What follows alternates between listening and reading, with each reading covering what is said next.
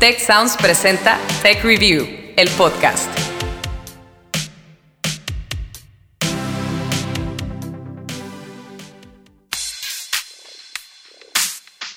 Hola, bienvenidos a Tech Review, el podcast. Historias para mentes curiosas. Mi nombre es Francisco Pasos. Seguro recordarán mi voz en los episodios en los que conversamos con ustedes. Sin embargo, en esta ocasión los acompañaré en la segunda parte de criptomonedas. Por supuesto, saludamos a Ana Torres, cuya voz es la guía habitual para este formato. Bueno, si ustedes son de nuestros seguidores habituales, recordarán que en el episodio anterior comenzamos a hablar de las criptomonedas. Abordamos el lado A de este dinero digital. Contamos sobre qué es, cómo funciona, para qué sirve y además dimos algunos consejos prácticos para todo aquel que quisiera iniciarse en el mundo de las criptomonedas. Pero sabemos que a todos nos gusta conocer el lado B de las cosas y por eso preparamos este nuevo episodio sobre los aspectos no tan positivos de estos activos digitales. Aquí explicaremos por qué algunos las consideran pura especulación, las estafas más comunes en las que se involucran las criptomonedas y la huella ecológica que dejan en nuestro planeta.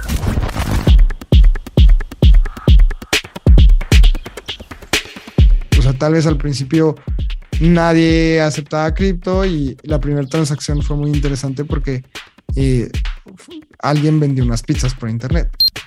Él es Eduardo García, cofundador del podcast mexicano Espacio Cripto. Y la compraventa a la que se refiere ocurrió el 22 de mayo de 2010 en Florida, en Estados Unidos. Ese día, el programador informático Laszlo Hanix había publicado en el foro Bitcoin Talk el siguiente mensaje.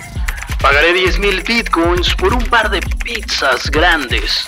Y añadió que le gustaba la cebolla, los pimientos y el pepperoni. Había alguien eh, del otro lado que le dijo, va, hagamos el experimento. Y es así la, la primera transacción que se logró de cripto. Ese alguien fue el estudiante californiano de 19 años, Jeremy Sturtevant, quien le envió a Hanix dos pizzas de Papa John's, recibiendo a cambio los 10.000 bitcoins prometidos. Por eso se llama Bitcoin Pizza Day, que es el día que se, se, se hizo la primera transacción de Bitcoin. En ese momento, un bitcoin valía nada. Pero gracias a la transacción entre Laszlo Hanix y Jeremy Sturtevant, su precio aumentó de 0 a 0.0041 dólares. Bueno, eso es casi nada. Pero más tarde, en 2011, el Bitcoin alcanzaría un valor de 1 a 1 con la moneda estadounidense, con el dólar. Y desde entonces, su valor se dispararía hasta rebasar los 41 mil dólares al día de hoy. Eso significa que las pizzas que fueron prácticamente gratis para Hanix en la actualidad costarían 410 millones de dólares. Y dicho crecimiento exponencial es el que ha atraído a muchos inversores. Sin embargo, no todos los especialistas en finanzas apuestan por Bitcoin ni por otro tipo de criptomonedas. Habla Jorge Meirán, director de la licenciatura en Administración Financiera del Tecnológico de Monterrey, Campus Querétaro. Sabemos que en el pasado los billetes eran respaldados por el oro, es decir, que cada billete de cada país que estaba en circulación estaba respaldado por la cantidad de oro que tenía ese país. Y posteriormente, ese dinero físico fue agarrando un respaldo con base en el valor de la economía de los países. En cambio, el valor de las criptomonedas depende 100% de la confianza que los propios usuarios de todas partes del mundo pongan en ellas. Quien inventa alguna dice, bueno, yo saco mi criptomoneda y vale un peso, por ejemplo, y otra persona la va a comprar a ese precio, pero no hay ningún respaldo de ese valor. Y es por ello que dicen que las criptomonedas pues están simplemente basadas en la especulación. Las personas que están comercializando con una criptomoneda en un mercado virtual están especulando que en algún momento valga más. Y por eso es que hoy se están arriesgando a comprarla, porque están pensando que el día de mañana habrá mayor demanda de esa criptomoneda y subirá su precio. Algo que puede, o no, suceder. Aquí es donde entra la llamada volatilidad, Imaginemos que todos los que tienen esa criptomoneda la quieren vender. En el momento que haya personas que no la quieran comprar, perderá su valor. Esto ya ha pasado en la realidad debido a la influencia que tienen personas como Elon Musk en el mercado de las criptomonedas. Good evening. Tonight, Elon Musk makes one of his riskiest bets ever, linking Tesla's fortunes to Bitcoins. The world's richest man now investing $1.5 billion worth of his company's money in the cryptocurrency. Its price hit a record high on the news. One Bitcoin is now worth close to 43,000 US dollars.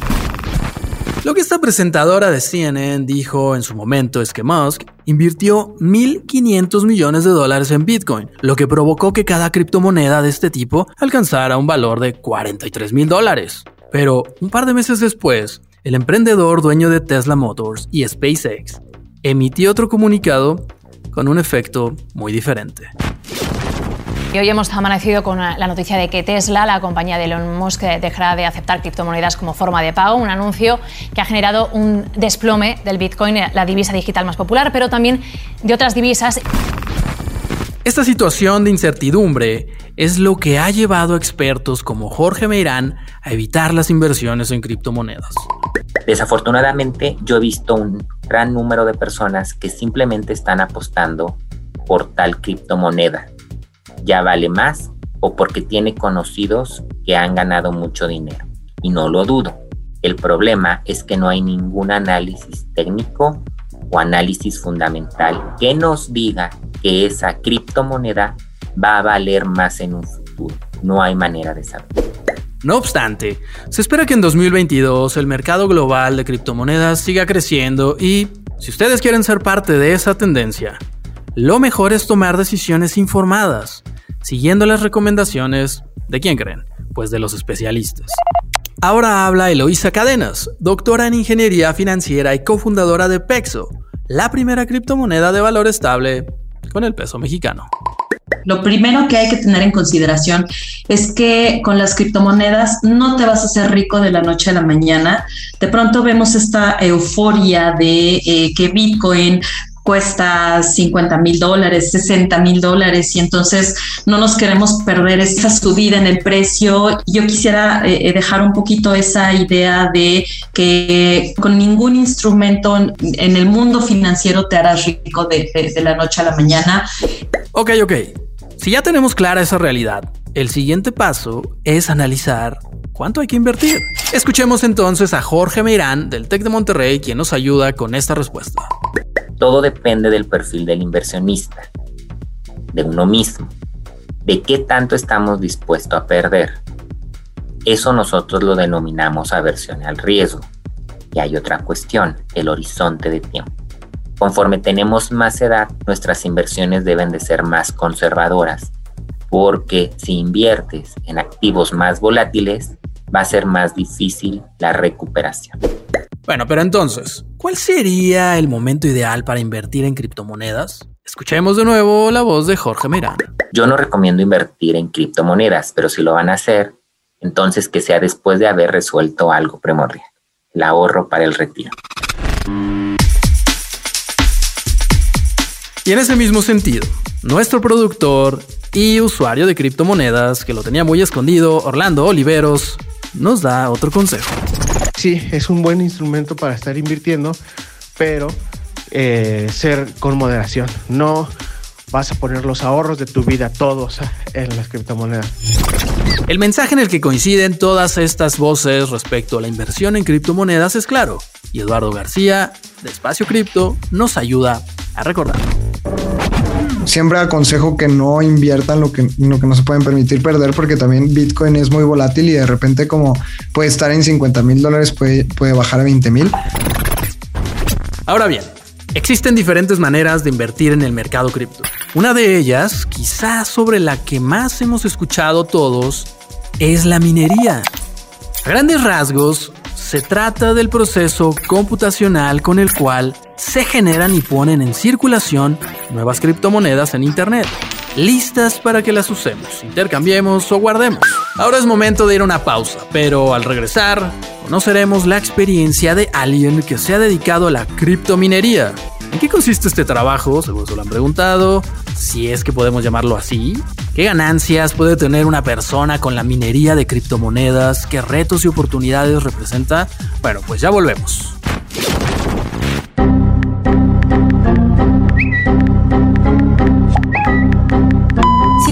Del próximo tweet que Elon Musk postee sobre criptomonedas, solo tienes que entrar a techreview.tech.mx y suscribirte a nuestro newsletter semanal. Recibe información sobre ciencia, innovación, emprendimiento, liderazgo y tendencias directo en tu correo. Te prometemos que no te vamos a spamear. Tech Review, el podcast. Muchas gracias por permanecer en Tech Review, el podcast Historias para Mentes Curiosas. En nuestro primer episodio sobre criptomonedas, vimos a detalle que este dinero digital depende de blockchain o la cadena de bloques. Y a su vez, dicha tecnología requiere estar en continua construcción y mantenimiento. ¿Cómo? Pues a través de la solución de complejos problemas matemáticos con computadoras. Eso es precisamente lo que hacen, sí, estos personajes de los que hablamos antes los mineros de criptomonedas. Escuchemos entonces el testimonio de Emiliano Benítez, quien se dedica a la criptominería. Justo acabó de empezar la pandemia y yo quería seguir estudiando, pero quería tener dinero porque pues ocupo comer y todas esas cosas. Entonces, buscando, buscando tal, encontré un amigo que me dijo que había empezado a minar criptomonedas. Siguiendo el ejemplo de su amigo, Emiliano decidió adquirir una computadora con características para la minería de criptomonedas. Lo más importante en este tipo de máquinas es que cuenten con un GPU, ¿qué? es decir, con una unidad de procesamiento de gráficos.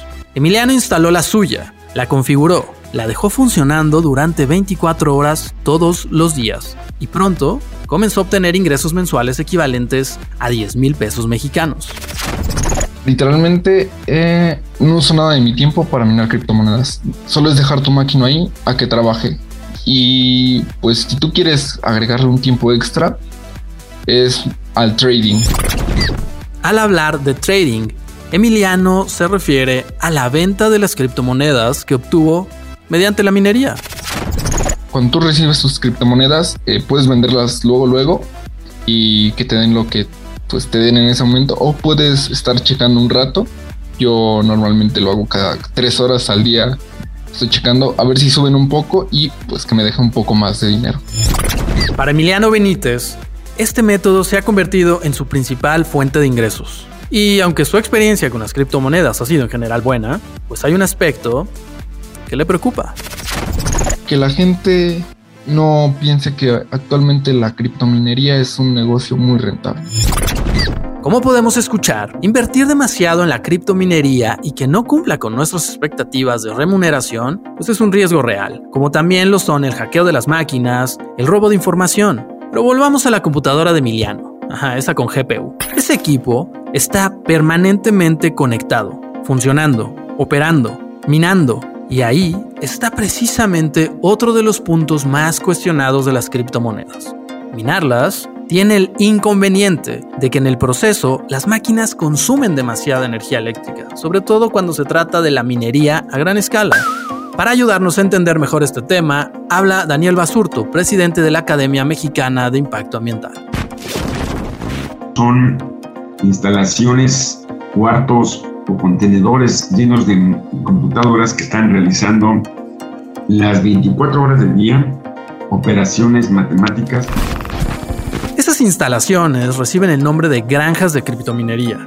Las más grandes del mundo están ubicadas en China, Islandia, Rusia, Estados Unidos, Suiza y Holanda. Y en conjunto, su consumo de electricidad es tal que superan el gasto eléctrico total de decenas de países.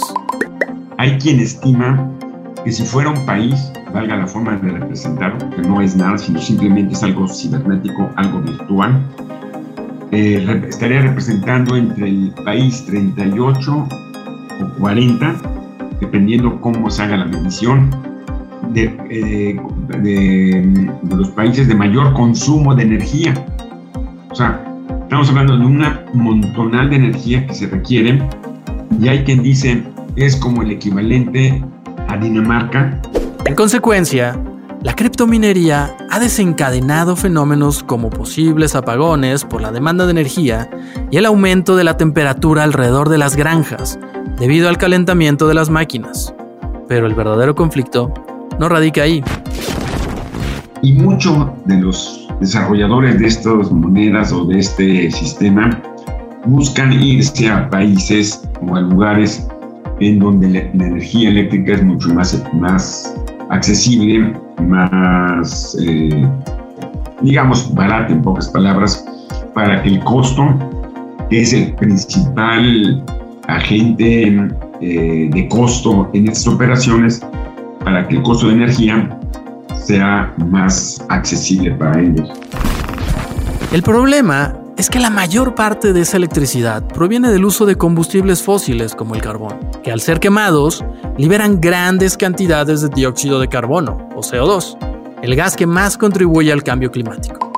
Por eso se habla de esta eh, contribución en términos de huella de carbón de cerca de 35, 37 megatoneladas de CO2 equivalente. Y esta es la razón por la que muchos ambientalistas están en contra de las criptomonedas y exigen, por supuesto, una regulación dura de este mercado. Sin embargo, para Salvador Venegas, profesor investigador de la Escuela de Ingeniería y Ciencias del Tecnológico de Monterrey, limitar o prohibir la criptominería no es una solución este consumo de electricidad no tiene una relación directa, clara, obvia respecto del impacto en el medio ambiente. Para poder entender por qué, sucede lo mismo con los autos. Si yo tengo un auto que no he afinado, pues voy a contaminar ¿no? de forma espantosa. ¿no? Pero si yo me transporto en un auto eléctrico o un auto híbrido que tiene un motor a punto, bueno, pues entonces el consumo de energía, el impacto que voy a tener perdón, ambientalmente con el segundo auto es mucho menor que el primero. O sea, la criptominería sí o sí necesita de electricidad, pero el tamaño de la huella de carbono de este requerimiento depende del proceso para producir la energía. Tiene que ser un tema de legislación, un tema de promoción de las energías renovables, para que entonces en armonía y en combinación con los mineros eh, se pueda asegurar que la energía que consumen estas, este, estos espacios de minado, estas granjas, venga al menos mayoritariamente o en un buen porcentaje de fuentes de energía limpia. ¿Qué más tenemos que considerar si queremos ser parte del mundo cripto? Bueno, hay un asunto que no hemos abordado aún, sobre el cual nos advierte Eloísa Cadenas. Ella es, como les decíamos, doctora en ingeniería financiera y cofundadora de Pexo tengan mucho cuidado con los fraudes, con las estafas. De pronto vemos en redes sociales a gente que falsifica perfiles, te, te, contacta y entonces te piden dinero para comenzar a hacer inversiones. Pero, ¿qué tan grande es ese peligro y cómo podemos evitarlo? Responderemos a estas interrogantes después de una pausa. ¿Te imaginas que pudiéramos anticiparnos a enfermedades como el cáncer? Pero ¿cómo hacerlo? La clave está en el genoma. Tech Review es también una revista digital. Conoce más sobre este y muchos otros temas de ciencia, emprendimiento, liderazgo e innovación en la edición 39. Consúltala en techreview.tech.mx y cuéntanos en redes sociales qué te parece. Tech Review, el podcast.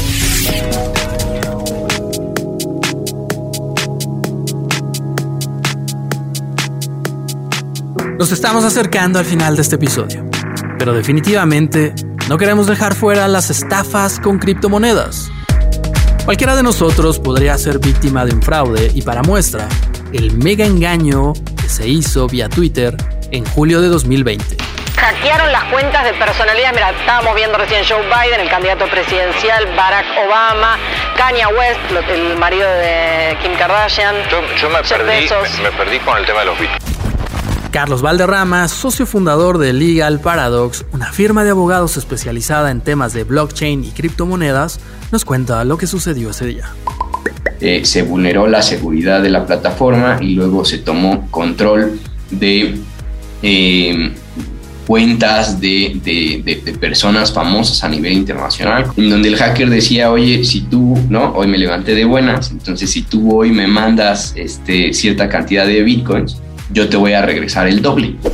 El mensaje era demasiado bueno para ser verdad. Y pese a que la red social lo borró unos minutos después, ese fue tiempo suficiente para que cientos de personas lo creyeran e hicieran transferencias equivalentes a cientos de miles de dólares. Pero hay que precisar algo.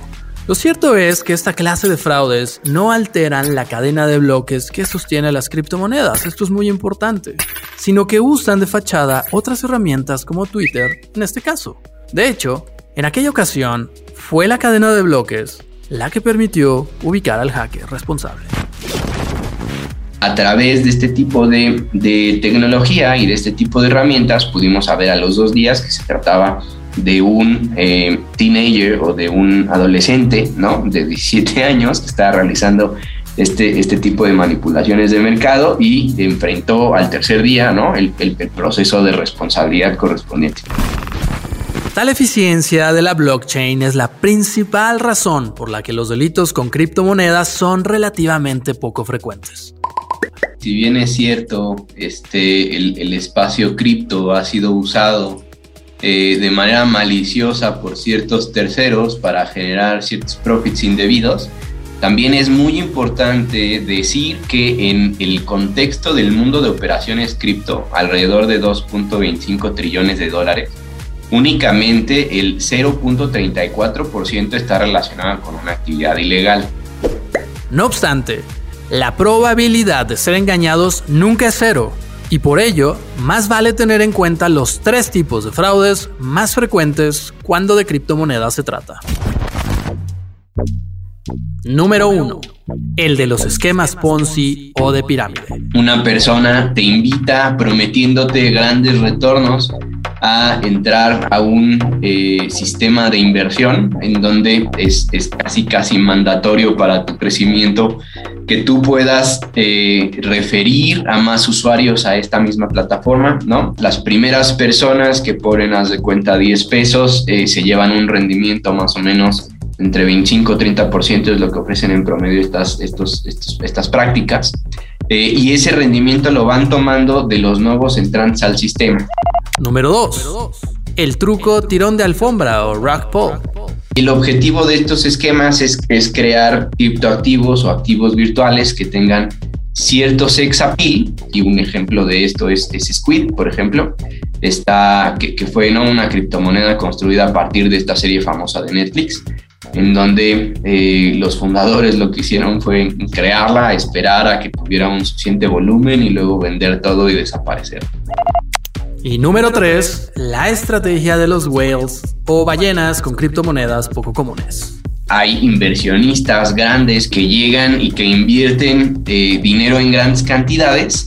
Lo que sucede es que el precio ante una demanda excesiva sube.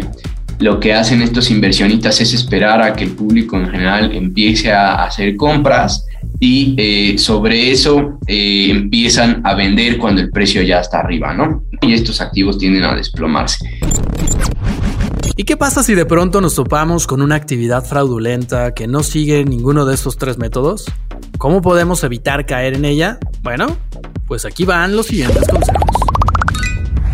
Primero, procura no iniciar ninguna inversión a partir de grupos de redes sociales con gente que no conoces. Segundo, Sospecha entrar en un negocio cuando te insisten demasiado para que le entres. Tercero, desconfía de los negocios que te aseguran que tendrás enormes ganancias de manera instantánea. Y cuarto, si llegas a alguna página o aplicación de criptomonedas, verifica que sea legítima, que tenga aviso de privacidad y que cuente con términos y condiciones. Si estos rasgos están ausentes, corre lo más rápido que puedas.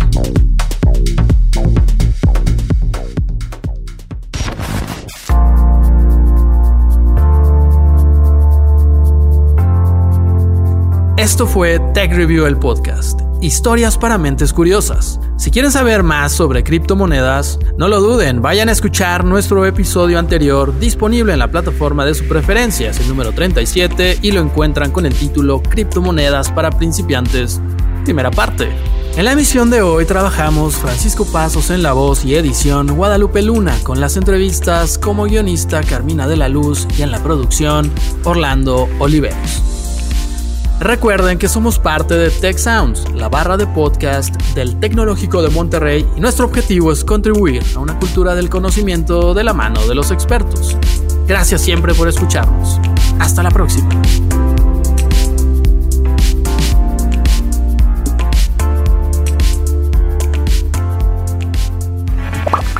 Recuerda contarnos qué opinas de este episodio usando el hashtag TechReview, el podcast, en nuestras redes sociales. TechReview MX en Facebook y arroba TechReview en Twitter. También te invitamos a seguirnos en Instagram y LinkedIn como TechReview.